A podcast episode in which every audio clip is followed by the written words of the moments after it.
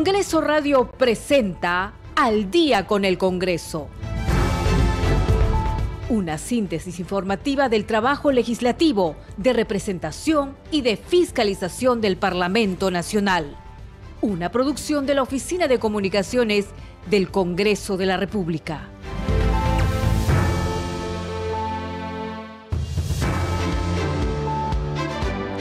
9 de la noche con 00 minutos. ¿Cómo están? Bienvenidos al programa Al Día con el Congreso. Les saluda Danitza Palomino y estas son las principales noticias del Parlamento Nacional.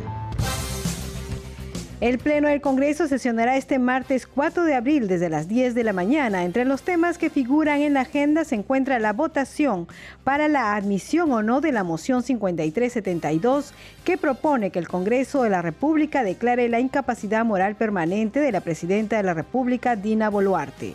También figura en la agenda la interpelación al ministro de Defensa Jorge Chávez, quien deberá responder tres pliegos interpelatorios.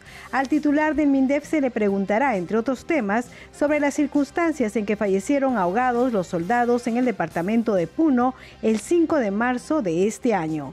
La Junta de Portavoces acordó que durará dos horas el debate en el Pleno del Congreso de la moción 5829 que propone que el Parlamento censure al ministro del Interior Vicente Romero Fernández.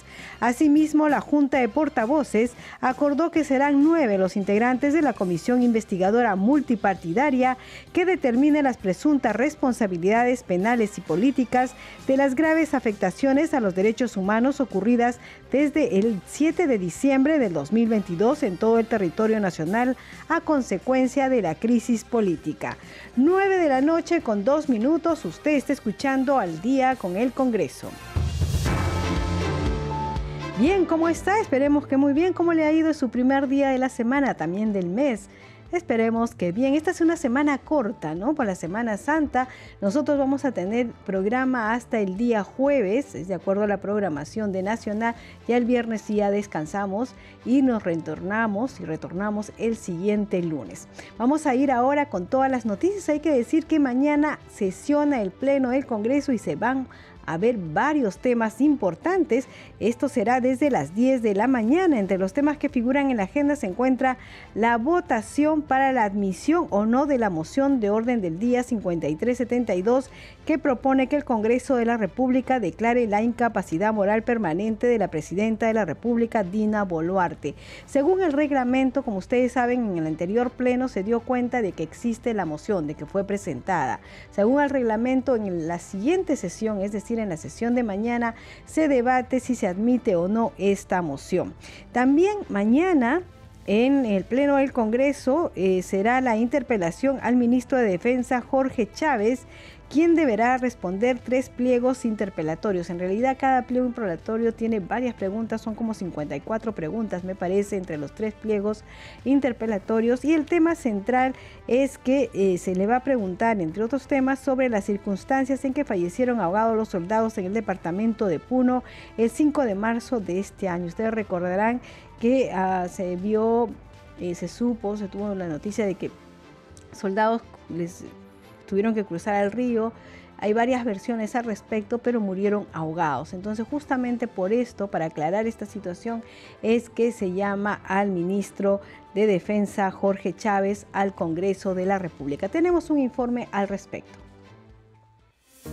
Este 4 de abril, el ministro de Defensa Jorge Chávez Cresta deberá responder ante el Parlamento Nacional 54 preguntas de tres pliegos interpelatorios. Recordemos que el pasado 23 de marzo la representación nacional acordó citar a dicho ministro para que responda a las mociones de orden del día número 5755, 5756 y 5761 presentadas por diferentes bancadas. Las razones por las cuales llevan a los parlamentarios a presentar estas mociones se dieron tras el fallecimiento por ahogamiento de seis soldados al pretender cruzar el río Ilave en Juli. El titular de defensa también deberá responder si se han realizado acciones para apoyar a las familias de los militares fallecidos y qué medidas se están tomando para lograr el restablecimiento del orden público en el país. El ministro también deberá aclarar si cuenta con la información detallada de inteligencia sobre actividades de narcotráfico o presencia de organizaciones de narcotraficantes extranjeros en nuestro país. En la agenda del Pleno también está previsto ver la votación para la admisión o no de la moción de orden del día 5372 que propone que el Congreso de la República declare la incapacidad moral permanente de la presidenta de la República, Dina Boluarte Segarra, según lo previsto en el artículo 113 de la Constitución Política del Perú. 9 de la noche con 5 minutos. Por supuesto, nosotros a las 9 de la noche les daremos un resumen completo de lo que ocurra en el Pleno del Congreso. Vamos con otras noticias. Hay que decir que eh, funcionarios expusieron medidas adoptadas eh, durante eh, intensas lluvias en el norte del país. Vamos con la nota. Ante la Comisión de Vivienda y Construcción presidida por la legisladora María Cuña Peralta, diversos funcionarios del Instituto Nacional de Defensa Civil INDECI, Servicio Nacional de Meteorología e Hidrología del Perú, CENAMI, Centro Nacional de Estimación, Prevención y Reducción del Riesgo de Desastres, CENEPRED, expusieron las medidas tomadas por sus instituciones ante las precipitaciones que afectan el norte de nuestro país. El primero en tomar la palabra fue el secretario general del INDECI, César Augusto Negrete, quien aseguró que durante las intensas lluvias y la activación de varias quebradas se logró entregar más de 888 toneladas de bienes de ayuda humanitaria a los damnificados. Especificó que se encuentran reabasteciendo los almacenes de la institución para atender a quienes puedan resultar afectados para la próxima eh, por la próxima presencia del niño costero, por lo cual se cuenta con 6.834 toneladas de bienes entre material de construcción y alimentos. El titular de Indesi también reportó que en las últimas semanas decenas de quebradas se activaron en todo el país y 30 ríos desbordaron su cauce originando millones de soles en pérdidas materiales y señaló que se encuentra articulando las acciones de ayuda con las entidades del primer nivel de respuesta. Por su parte, Miguel Yamazaki, jefe de CENEPRED afirmó que solo cuentan con la presencia en seis regiones del país y que las labores de prevención deberían realizar de manera permanente en el país, no solo ante la presencia de fenómenos naturales. 9 de la noche con 7 minutos y vamos a dar cuenta de lo que ocurrió hoy en la Comisión de la Mujer que tiene que ver con ollas comunes. Atentos. La, perdón, tiene que ver sí, con ollas comunes, la Comisión de la Mujer y Familia aprobó por mayoría el texto sustitutorio de las iniciativas para impulsar la actividad empresarial en los comedores populares y ollas comunes en las concesiones alimentarias estatales. El objeto de la ley es establecer un marco normativo para impulsar la actividad empresarial de los comedores populares y ollas comunes a través de los procesos públicos correspondientes a las concesiones alimentarias estatales. Vamos a escuchar parte de la sesión. Ambas proposiciones legislativas coinciden en su objeto, cual es procurar la promoción de la autonomía económica y acceso a recursos para la generación de ingresos propios de las mujeres a partir de la asistencia y capacitaciones mediante el desarrollo de asesorías a favor de las mujeres en su diversidad, con particular relevancia en los sectores de menores recursos. En este marco señalado, señora presidenta, como lo ha señalado el Ministerio de la Mujer y Poblaciones Vulnerables, entre sus competencias está la de impulsar las acciones de promoción y desarrollo de la autonomía económica de las mujeres que son necesarias para alcanzar su ejercicio pleno.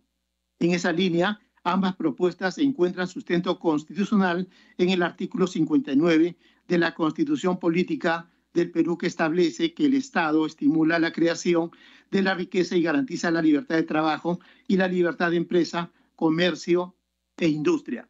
El Ministerio de la Mujer y Poblaciones Vulnerables señala que las iniciativas legislativas coadyuvarán a alcanzar la meta 8.3 de la Agenda 2030, la cual indica que los estados deben promover políticas orientadas al desarrollo que apoyen las actividades productivas, la creación de puestos de trabajo decentes, el emprendimiento, la creatividad y la innovación, y fomentar la formalización y el crecimiento de las microempresas y las pequeñas y medianas empresas, incluso mediante el acceso a servicios financieros, en línea con el consenso de Montevideo sobre población y desarrollo. Análisis costo-beneficio. La aprobación de las iniciativas legislativas no representa costo para el Estado, constituye un beneficio para el empoderamiento económico de las mujeres en situación de vulnerabilidad puesto que impulsa la actividad empresarial como fuente de emprendimiento económico en el ámbito de los comedores populares y ollas comunes. Asimismo, brinda herramientas a las ollas comunes y a los comedores populares para lograr su autonomía e independencia económica. Además, fortalece el liderazgo y la capacidad de gestión de las mujeres que conforman dichas organizaciones sociales. 9 de la noche con 10 minutos y seguramente ustedes eh, se han enterado a través de los programas dominicales y también de los noticieros que se ha hecho una denuncia de que la congresista Rocío Torres de la bancada Alianza para el Progreso habría estado em, tomando dinero de sus trabajadores a través de un sobrino. Bueno, esta fue la denuncia que se hizo ayer. Inmediatamente la bancada de Alianza para el Progreso ha eh, emitido un comunicado y ha dicho que va a retirar a la congresista de la Comisión de Ética porque ella era miembro de la Comisión de Ética y por supuesto en esta comisión es, probable que se vea este, este tema. También la congresista se ha pronunciado y ha dicho que se somete a todas las investigaciones. En fin, es un tema por eh, investigar. Al respecto, la primera vicepresidenta del Congreso, Marta Moyano, sostuvo que la Comisión de Ética puede actuar de oficio en el caso de la denuncia contra la legisladora Rocío Torres, acusada de presuntos cobros indebidos a sus trabajadores. Dijo que no hay forma que un parlamentario pueda tomar decisiones sobre el sueldo de sus colaboradores. Vamos a escucharla. Cada uno tiene sus funciones, su trabajo y su sueldo definido. No hay forma de que uno tenga que tomar la decisión sobre los sueldos de sus, de sus trabajadores. Además, su equipo de confianza que uno construye por años, porque ese equipo de confianza no es que te lo encontraste acá, bueno, en mi caso no, que es por años que uno va construyendo, ¿no? Pero es una pena si esto es verdad, es una pena que sucedan estas cosas en el Parlamento cuando todos tienen su sueldo. ¿No? Y todos, y si, si, se le designa un sueldo a un trabajador, es por el nivel por el que ha sido contratado. No puede ser suspendido de inmediato, tiene que pasar todo un procedimiento porque tiene que ver con el debido proceso. Lo que sí digo, la Comisión de Ética sí puede actuar de oficio. 9 de la noche con 12 minutos. Usted está escuchando al día con el Congreso a través de Radio Nacional y también nos puede ver por YouTube a través del canal de Radio Nacional. Vamos con más información. La Comisión de Presupuesto y Cuenta General de la República, presidida por el congresista José Luna Galvez, aprobó por unanimidad la mayor parte del articulado del dictamen que aprueba créditos suplementarios para el financiamiento de mayores gastos en el marco de la reactivación económica a favor de los gobiernos nacionales, regionales y locales del gobierno nacional. Luna Galvez aseguró que la propuesta legislativa se aprobó luego de un arduo debate y de haber superado y consensuado una serie de observaciones planteadas por el equipo técnico de la comisión como la fuente de financiamiento de los recursos y algunos de los proyectos financiados. El dictamen se sustenta en el proyecto de ley 4482-2022-PE, el cual propone créditos suplementarios por más de 8.232 millones de soles, cifra que incluye el incremento por más de 5.700 millones de soles al fondo de contingencia e impulsa proyectos de inversión pública por casi 500 millones de soles en gobiernos locales y regionales. 9 de la noche con 13 minutos. Vamos ahora a hablar sobre el trabajo de la Comisión de Pueblos Andinos. Por unanimidad, los integrantes de esta comisión aprobaron la insistencia de la propuesta que garantiza el derecho de posesión y propiedad comunal observada por el Poder Ejecutivo. Tenemos el informe. Señores congresistas, se ha aprobado por unanimidad el predictamen de insistencia ante la observación formulada por el Poder Ejecutivo a la autógrafa de ley recaído en el proyecto de ley 394-2021 CR y 2247-2021 CR sobre el texto sustitutorio que propone en la ley 24656 Ley General de Comunidades Campesinas para garantizar el derecho de posesión y propiedad comunal en los casos en que la parcelas sirvan para vivienda y sustento comunitario con el objetivo de garantizar el derecho de la posesión y la propiedad comunal en los casos que las parcelas sirvan para vivienda y sustento comunitario, la Comisión de Pueblos Andinos aprobó de manera unánime la insistencia de la autógrafa de ley observada por el Poder Ejecutivo y en cuyo informe técnico se precisa que no se estaría vulnerando con ningún derecho colectivo. Aquí no existe ninguna afectación a sus intereses, a lo contrario, se protegen los derechos de los comuneros como individuos a su propiedad y seguridad, al evitar que sean despojados de la necesidad para su subsistencia, lo que es concordante con el compromiso de consolidar el Estado de Derecho. Del mismo modo, aprobaron el texto sustitutorio que propone la ley que modifica el literal C del párrafo 10.1 del artículo 10 de la Ley del Sistema Ambiental de Evaluación del Impacto respecto a la estrategia del manejo ambiental, propuesto por el congresista Eduardo Salguana. Recomienda la aprobación del proyecto de ley 3229 2022 CR en el siguiente texto sustitutorio. Ley que modifica la ley 24446, ley del Sistema Nacional de Evaluación de Impacto Ambiental respecto a la estrategia de manejo ambiental en el contenido de los estudios ambientales y fue sustentado el proyecto de ley que modifica el decreto legislativo 1278 que aprueba la ley de gestión integral de residuos sólidos e introduce la industrialización del reciclaje en su desarrollo. Propuesta de la parlamentaria Isabel Cortés que busca contribuir con la limpieza pública y el aprovechamiento de los residuos sólidos.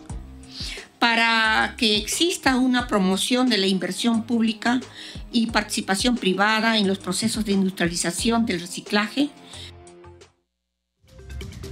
9 de la noche con 16 minutos. Usted está escuchando al día con el Congreso y vamos con otra información. La Comisión de Defensa Nacional, Orden Interno, Desarrollo Alternativo y Lucha contra las Drogas, presidido por el parlamentario Diego Bazán de la bancada Avanza País, aprobó por unanimidad el dictamen que propone declarar de necesidad pública e interés nacional la creación de la autoridad multisectorial de los valles de los ríos Apurímac, N y Mantaro.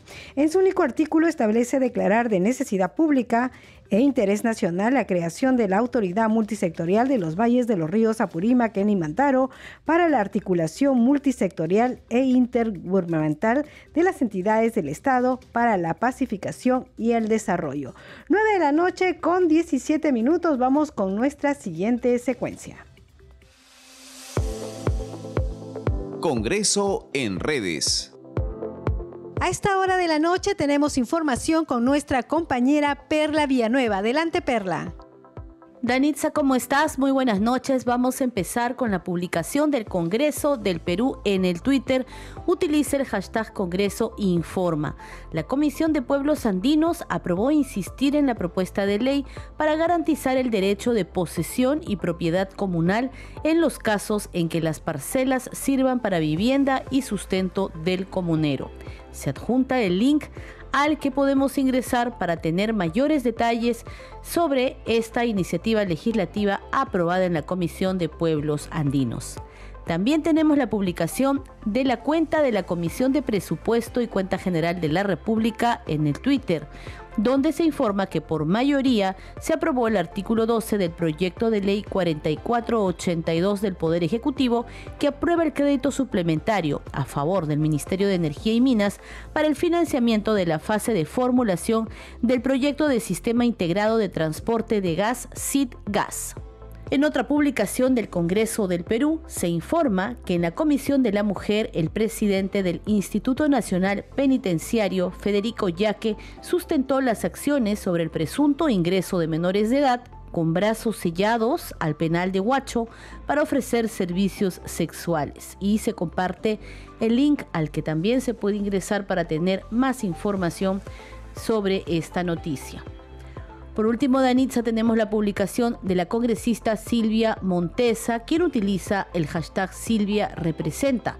Recibimos al gobernador regional de Cajamarca, Roger Guevara, quien explicó la necesidad de destrabar obras importantes, así como la gestión inmediata de los proyectos como la carretera Bambamarca-Marañón y los hospitales de Cuterbo, Pucará y San Ignacio. Hasta aquí, Danitza, algunas de las publicaciones en las redes sociales. Regresamos contigo. 9 de la noche con 19 minutos. Muchas gracias, Perla Vía Nueva. Y ahora les informamos que en las normas legales del diario peruano ya se dio cuenta de la suspensión al congresista Enrique Gón. Vamos con el informe.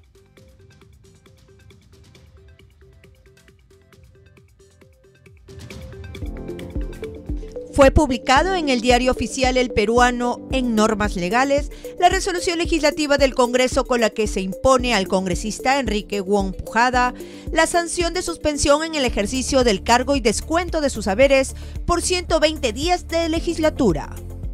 Como se recuerda, la decisión adoptada en mayoría por el Pleno del Congreso tras el informe realizado por la Comisión de Ética que recomendaba la suspensión por presunto delito de tráfico de influencias. La resolución publicada lleva las firmas del presidente del Congreso, José Williams, y la primera vicepresidenta del Parlamento, Marta Moyano. 9 de la noche con 20 minutos y nosotros estamos siempre difundiendo las leyes que se generan en el Congreso de la República en nuestra secuencia Leyes para ti. Eres trabajador del sector salud y llevas años esperando que se reconozcan tus derechos laborales. Una buena noticia, el Congreso de la República ha aprobado la ley que incorpora a los trabajadores de e-salud que se encuentran bajo contrato casi indeterminado al régimen laboral 728. Ahora, los trabajadores de e-salud podrán gozar de beneficios laborales como capacitaciones, vacaciones, CTS, protección contra despido arbitrario, entre otros. El Congreso hace leyes para ti. 9 de la noche con 21 minutos y vamos con más información, esta vez de la Comisión de Cultura. En entrevista con Congreso Radio, el presidente de la Comisión de Cultura, Segundo Acuña Peralta, eh, dijo que en sesión se aprobó por unanimidad el proyecto de ley observado por el Ejecutivo referido a la Ley General de Patrimonio Cultural de la Nación mencionó que se han realizado mesas de trabajo con diversas autoridades, especialistas, entre otros representantes, con el fin de dar consistencia a la norma. También consideró que el sector privado impulse el patrimonio de la Nación. Vamos a escuchar la entrevista del congresista Héctor Acuña, que fue realizada por nuestro compañero Víctor Incio. Este proyecto de ley ya viene observado del Ejecutivo, ya estaba en el Pleno y nosotros como Comisión de, Cultura vimos que podíamos eh, aportar, vimos que podíamos mejorarlo y por eso que eh, tratamos de, que regrese a nuestra comisión. Al regresar a nuestra comisión, eh, realmente hemos tenido la gran responsabilidad de hacer lo que hemos prometido, mejorarlo. Hemos hecho varias mesas de trabajo con diferentes actores privados, con autoridades, con eh, instituciones internacionales, el BID, la UNESCO, para que realmente eh, sea un proyecto muy potente, ya que este proyecto hace aproximadamente 20 años no se ha cambiado y era necesario que se dé el gran cambio porque hay cosas que realmente ya son del pasado, por decir, necesitamos que el privado intervenga, necesitamos que se, dé estas alianzas, porque el Ministerio de Cultura por sí solo no lo va a poder eh, ni siquiera sostener, sino impulsar todo el gran patrimonio que tenemos a nivel nacional. Claro, una de ellas es la intervención del sector privado, ¿no? Claro, de hecho, bastante. Después tenemos, mira, acá mismo, ¿no? Acá mismo, si te das cuenta, por ejemplo, las intervenciones en, barrios altos, intervenciones en el RIMA que que realmente tener una licencia y es una cosa de locos, no, no, no es fácil. Porque uno, porque no hay regularización. Ahora nos estamos propiciando que haya regularización de las obras inconsultas, de las obras que en un momento cualquier privado, cualquier propietario inició cambiando su puerta, mejorando su fachada, arreglando su baño, ahora lo pueden hacer porque de lo contrario, lo primero que de ellos tenían que esperar la multa, pero en este caso sí nosotros estamos tratando de que realmente puedan tener la regularización de estos predios.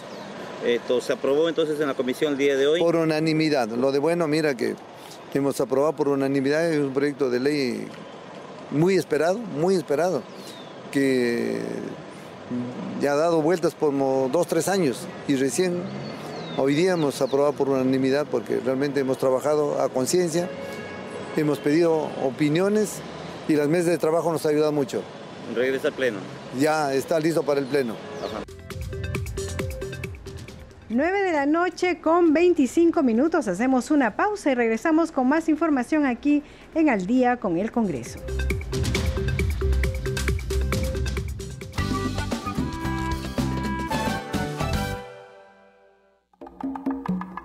Afro Raíces Perú.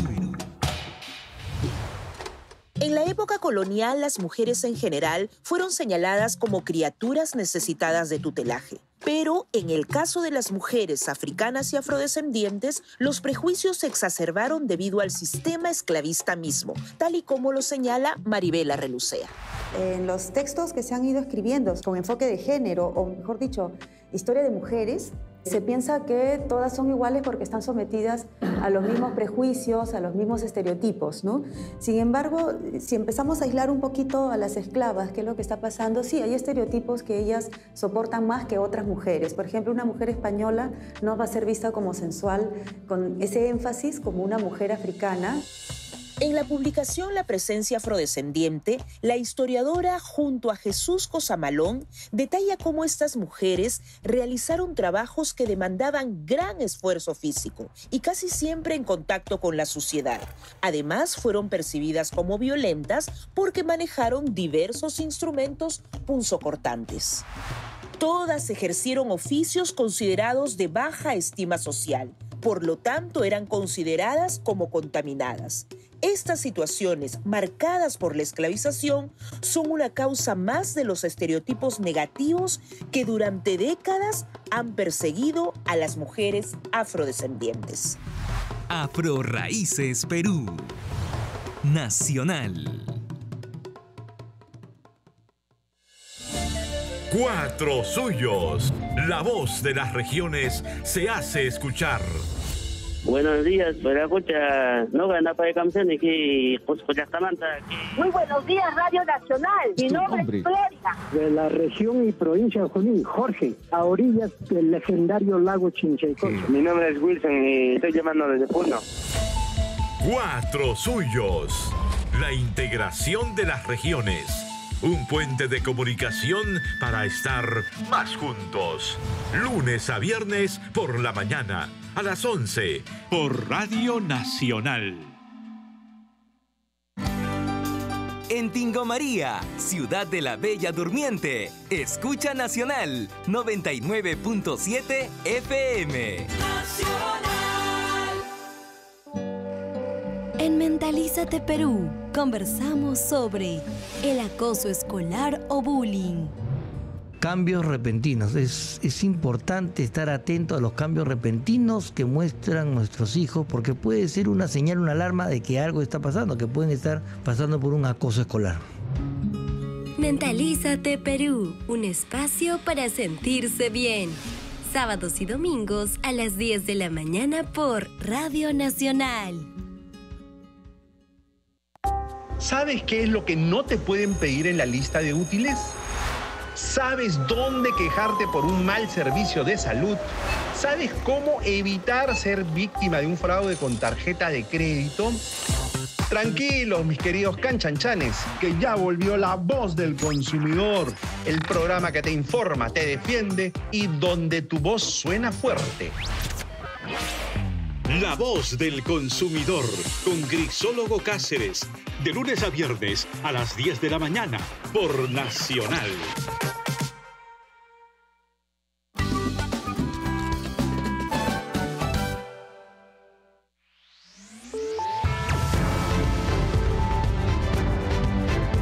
Continuamos en Al día con el Congreso.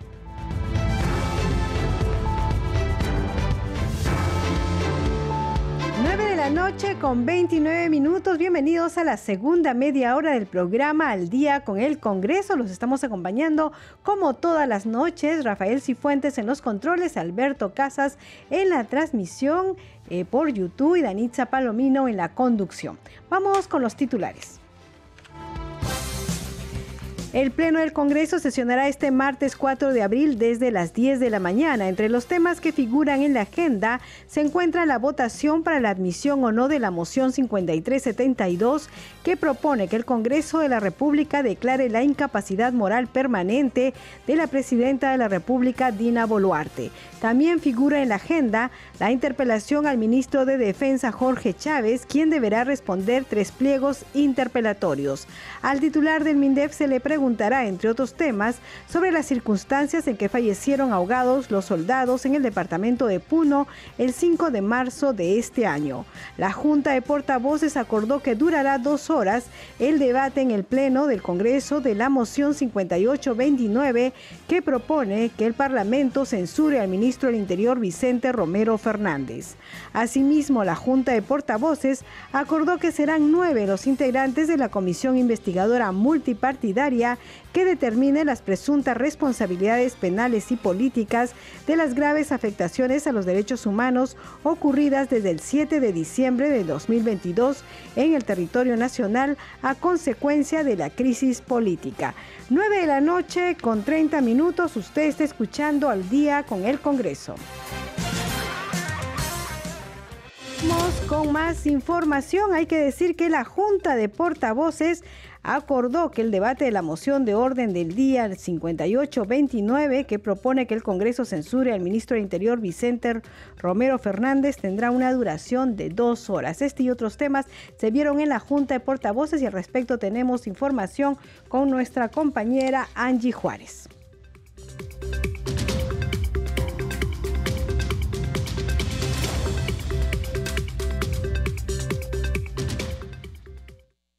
Hoy sesionó la Junta de Portavoces a las 4 de la tarde. Tuvieron una reunión de cerca de una hora y media. Ellos acordaron ahí respecto a la interpelación al ministro de Defensa el tiempo de debate, el cual será de dos horas. Él deberá acudir mañana aquí al Parlamento a las 4 de la tarde. Otro tema que también se tocó en esta Junta de Portavoces es el debate de la moción de orden del día 5829. Esto propone que el Congreso censure al ministro del Interior Vicente Fernández. Para este tema se ha acordado que se realizará un debate de dos horas.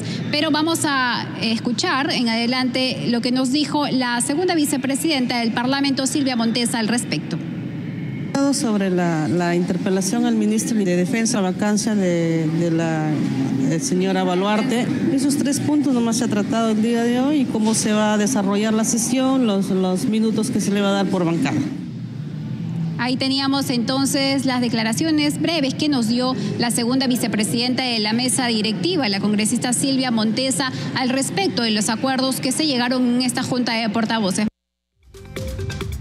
9 de la noche con 32 minutos. Por supuesto, nosotros estaremos informando aquí en Al día con el Congreso de todo lo que ocurra en el Pleno y si duras esta hora, pues como siempre estaremos transmitiendo en vivo. 9 de la noche con 33 minutos. También hay que decir que por mayoría la Junta de Portavoces acordó que serán nueve los integrantes de la Comisión Investigadora Multipartidaria que determine las presuntas responsabilidades penales y políticas de las graves afectaciones a los derechos humanos, tales como la vida y la integridad física, en contra de ciudadanos y agentes del orden, ocurridas desde el 7 de diciembre del 2022 en todo el territorio nacional a consecuencia de la crisis política y esto será por un plazo de 90 días calendario, ello en aplicación de lo que señala el artículo 88 del reglamento del Congreso, que señala que las comisiones investigadoras estarán integradas entre 5 y 9 congresistas, respetando hasta donde sea posible el pluralismo y proporcionalidad de los grupos parlamentarios. De esta manera, dos integrantes serán de la bancada de Fuerza Popular y un representante de las bancadas de Perú Libre, Acción Popular, Alianza para el Progreso, de Bloque Magisterial de Concertación Nacional,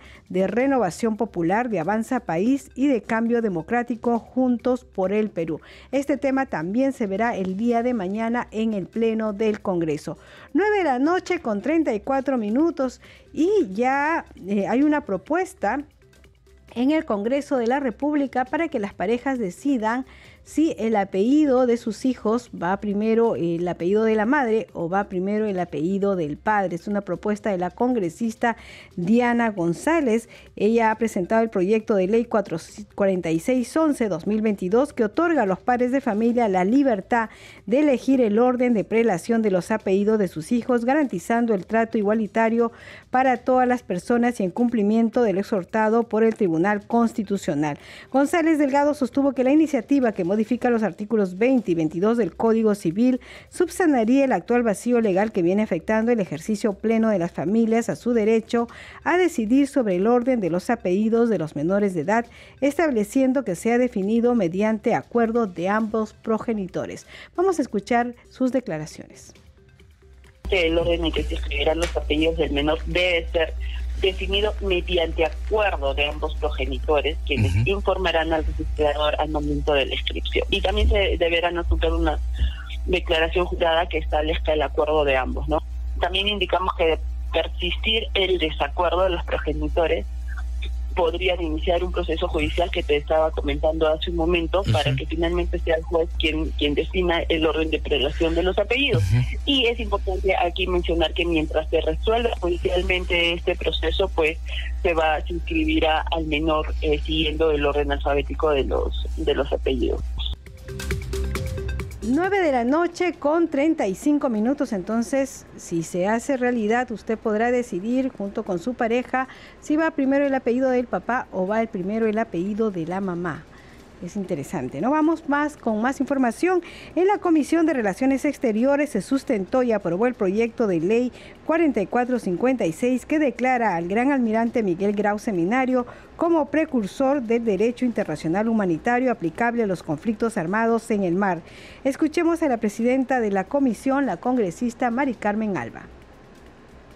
Como se señala en el proyecto bajo análisis, en los informes de ambos bandos se destaca la labor de rescate de los náufragos de la Esmeralda por orden del comandante del Huáscar, de la toma y buen trato a los prisioneros, del entierro de los muertos y de las atenciones que se brindaron. Acciones que si bien encajan en las normas internacionales antes señaladas, en ese momento no eran obligatorias para el Perú así como precisa el proyecto en estudio. En conclusión de los hechos ocurridos durante el comando del capitán de navío Miguel Grau, puede observarse que éste no buscó infligir daño al componente humano de la guerra, sino al material que servía a éste como arma.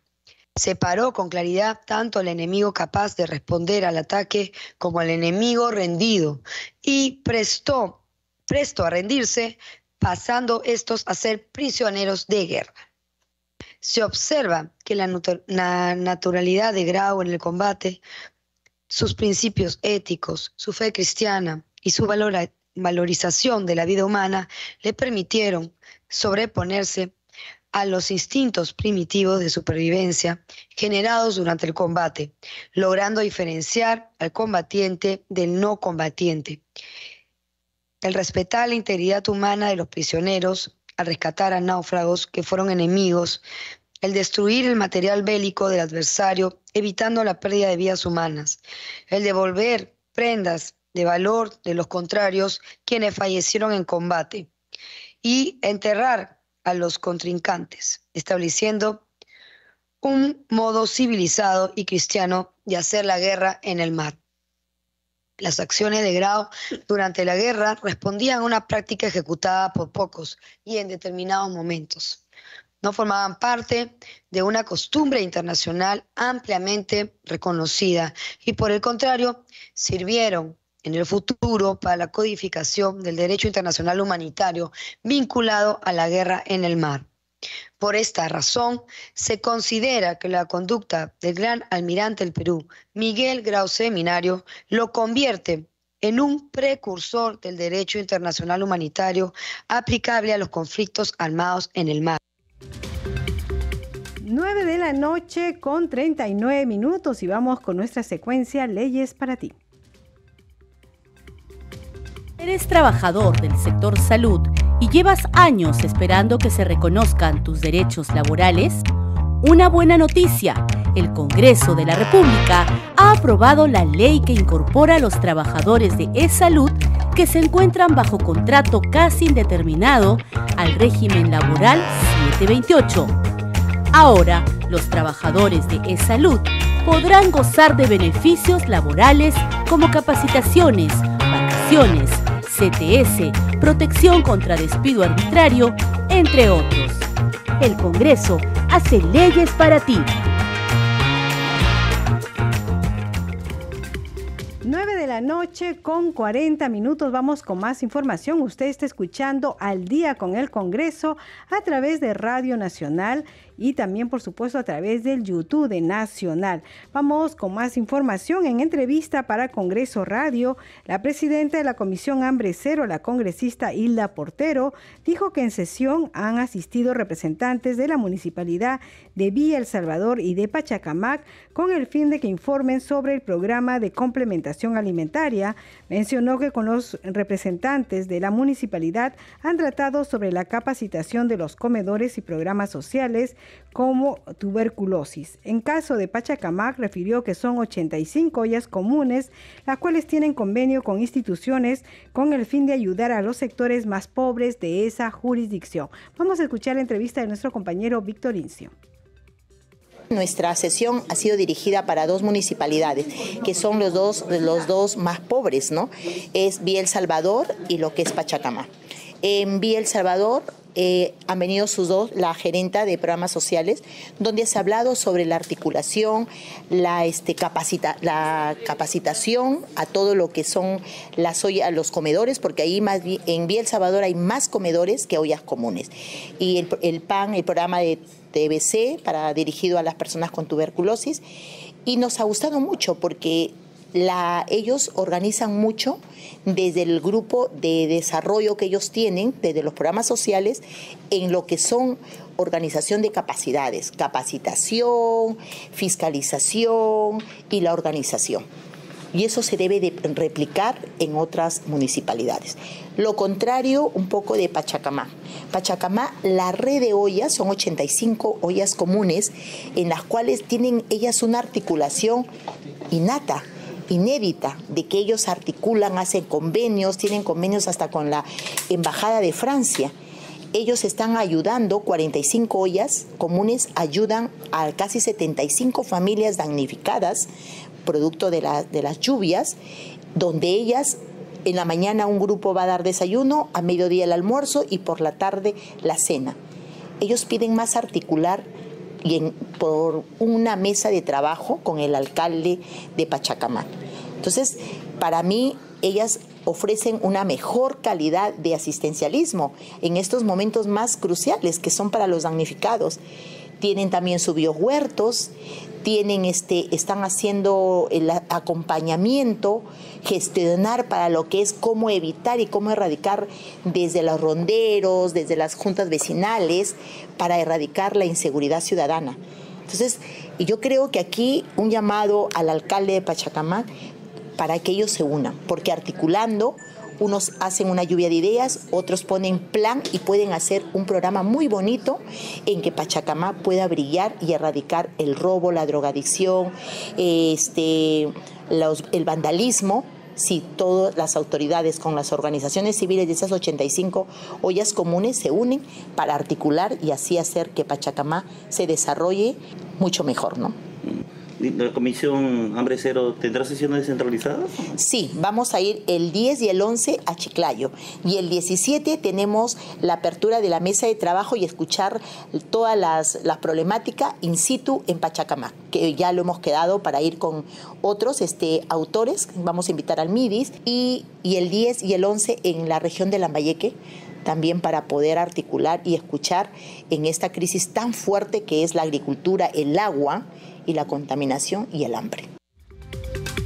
9 de la noche con 43 minutos y como ustedes saben, el Pleno del Congreso iniciará mañana a partir de las 10 de la mañana. Esta se va a transmitir a través de todas las plataformas del Congreso de la República, llámese el canal del Congreso, la radio, las redes sociales.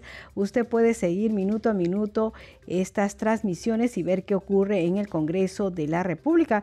Y como ya le hemos informado, se verá el tema de si se admite o no la moción de vacancia a la presidenta de la República, Dina Boluarte. Eh, por la tarde se hará la interpelación al ministro del Interior, pero también se van a ver otros proyectos de ley. Usted puede encontrar la agenda de lo que se va a tratar en el Pleno del Congreso en la página web del Congreso www.congreso.go.p. Por ejemplo, nosotros ya hemos entrado y podemos decirle que entre los primarios dictámenes que figuran en la agenda están los proyectos de economía, eh, de la Comisión de Economía que propone ampliar los usos para los recursos provenientes del canon, sobre canon y regalías. Y luego está la Comisión de Constitución, el proyecto de ley 1964 que propone modificar la ley orgánica de elecciones para optimizar mecanismos de transparencia de resultados en procesos electorales. También hay un tercer proyecto, esta vez de la Comisión de Educación, que dice proyecto de ley 125, que propone declarar de interés nacional y necesidad pública la capacitación en nuevas tecnologías de información y comunicación a los docentes que integran la carrera pública magisterial. Y en la, ah, como un cuarto proyecto está de constitución, el proyecto 1012, que propone derogar el decreto de urgencia 100-2021, decreto de urgencia que establece medidas extraordinarias para impulsar un mayor gasto público a través del financiamiento para la ejecución de inversiones y otros gastos a fin de contribuir a la reactivación económica. Y también un quinto proyecto está el de constitución de la Comisión de Constitución, la 1013, que propone derogar el decreto de urgencia 86-2021, decreto de urgencia que establece medidas extraordinarias para el financiamiento de los mayores gastos en el marco de la emergencia sanitaria y reactivación económica. Y así usted puede ir viendo, por ejemplo, a mí eh, hemos encontrado ahora uno de la Comisión de Trabajo, dice el proyecto de ley 1396 que propone precisar los efectos de la ley 31188, ley de negociación colectiva en el sector estatal. Y también tenemos un proyecto de ley que es la 398 y la 415 que propone modificar la ley 29571 Código de Protección y Defensa del Consumidor, regulando el comercio electrónico y sancionando el fraude informático. Y así usted va a poder encontrar todos los temas que se van a tratar en el eh, Pleno del Congreso de la República. Hay, por supuesto, un índice donde están los índices, los dictámenes, la insistencia, las autógrafas, los proyectos de ley, las reformas constitucionales, los proyectos que están pendientes de segunda votación se me está yendo la voz, debe ser el aire acondicionado. bueno, también están las reconsideraciones, las mociones de vacancia, de censura, de interpelación y los informes de comisión, los informes finales, en fin, aquí usted puede encontrar aquí en la página web del Congreso la agenda del Pleno. Bien, 9 de la noche con 47 minutos y nosotros siempre queremos recordarles qué puede hacer por usted un congresista. El Perú tiene más de 30 millones de habitantes. Cada peruano y peruana tiene diferentes intereses y necesidades, pero si todos queremos ser escuchados al mismo tiempo, no es posible llegar a ningún acuerdo. Por eso, en democracia los ciudadanos elegimos a otros ciudadanos como nuestros representantes. Entre esos elegidos están los congresistas. ¿Qué puede y debe hacer un congresista por ti? Los congresistas deben comunicarse con la población para conocer sus demandas y necesidades. Deben dar leyes que beneficien a la región, al país y a todas las personas. Deben fiscalizar al Poder Ejecutivo y a otras instituciones del Estado para asegurar que cumplan sus funciones con transparencia y eficiencia. Deben actuar con neutralidad, sin aprovecharse de su cargo en beneficio personal o partidario. ¿Qué no debe ni puede hacer un congresista? Los congresistas no pueden ofrecer ni hacer obras públicas. Tampoco pueden construir puentes, pistas o colegios. Esas son tareas del Poder Ejecutivo y de los gobiernos regionales y municipales. No pueden darte trabajo ni ayudarte a encontrar trabajo, aunque sea su pariente, amigo, paisano o miembro de su partido. No pueden recibir regalos, dinero o favores por su trabajo. No pueden usar su influencia para favorecerte en un juicio o en cualquier proceso con alguna entidad del Estado. Exige a tu congresista solo lo que puede y debe hacer.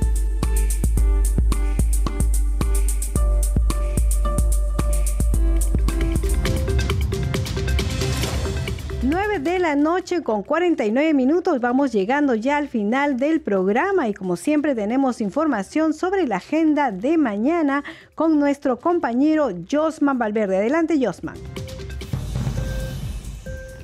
Hola Danitza, buenas noches. Así es, bueno, mañana hay sesión plenaria eh, para ver precisamente algunos temas pendientes como son la interpelación al ministro de Defensa y también, eh, entre otros temas, eh, de acuerdo a la agenda, se va a mm, votar la admisión o no de la moción de, orden del día 5372 que propone que el Congreso de la República declare la incapacidad moral permanente de la presidenta Dina eh, Boluarte.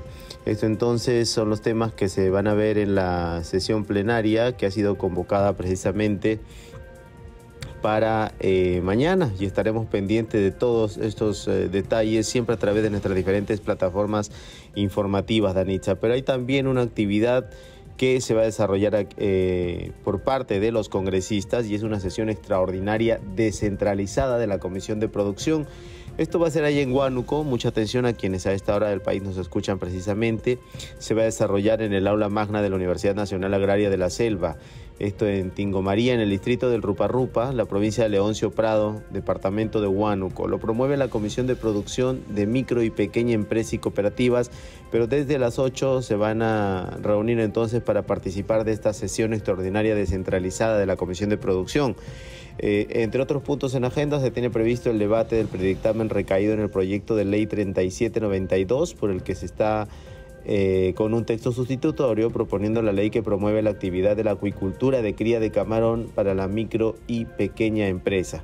Es este tema entonces el que se va a ver en la comisión de producción, otros además que eh, figuran en esta agenda ya de la comisión porque va a haber también sustentaciones de proyectos eh, de ley, entre otros. Y esto va a ser desde las 8 de la mañana, mañana martes 4 de abril en eh, la Universidad Nacional Agraria de la Selva, en el aula magna. Es de información entonces, eh, Danitza, vamos a regresar rápidamente contigo estudios. Adelante, muy buenas noches. Muy buenas noches, Josman Valverde. Mañana es una jornada intensa que nosotros vamos a estar transmitiendo a través de todos los canales del Congreso de la República. Probablemente el pleno dure hasta las 9 de la noche y así transmitimos en vivo acá a través de Radio Nacional.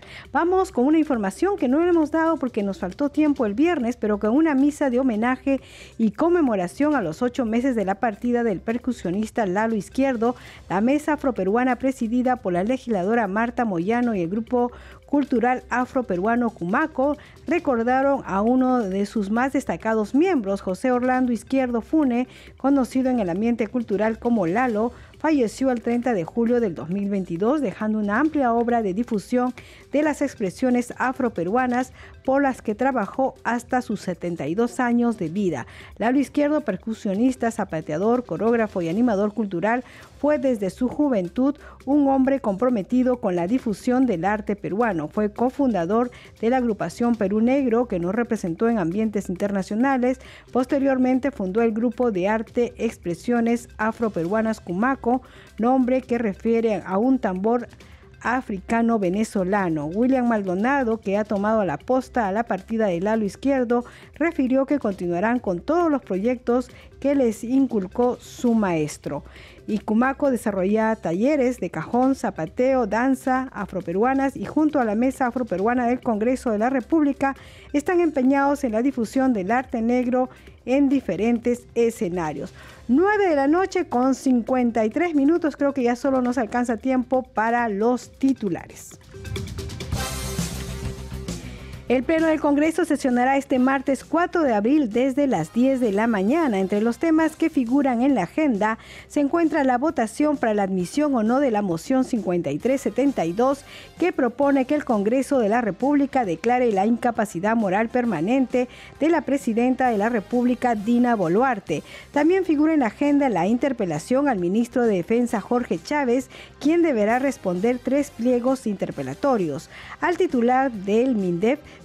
se le preguntará, entre otros temas, sobre las circunstancias en que fallecieron ahogados los soldados en el departamento de Puno el 5 de marzo de este año. La Junta de Portavoces acordó que durará dos horas el debate en el Pleno del Congreso de la moción 5829 que propone que el Parlamento censure al ministro del Interior Vicente Romero Fernández. Asimismo, la Junta de Portavoces acordó que serán nueve los integrantes de la Comisión Investigadora Multipartidaria que determine las presuntas responsabilidades penales y políticas de las graves afectaciones a los derechos humanos ocurridas desde el 7 de diciembre del 2022 en todo el territorio nacional a consecuencia de la crisis política. 9 de la noche con 55 minutos. Hasta aquí el programa Al día con el Congreso. Como siempre queremos agradecerles a nombre de todo el equipo de Congreso Radio y aquí en Nacional los hemos acompañado Rafael Cifuentes en los controles, Alberto Casas en la transmisión por YouTube y en la unidad móvil hoy estuvo Leonardo Escriba. Como siempre se despide de ustedes Danitza Palomino, nos reencontramos mañana a las 9 de la noche. Buenas noches.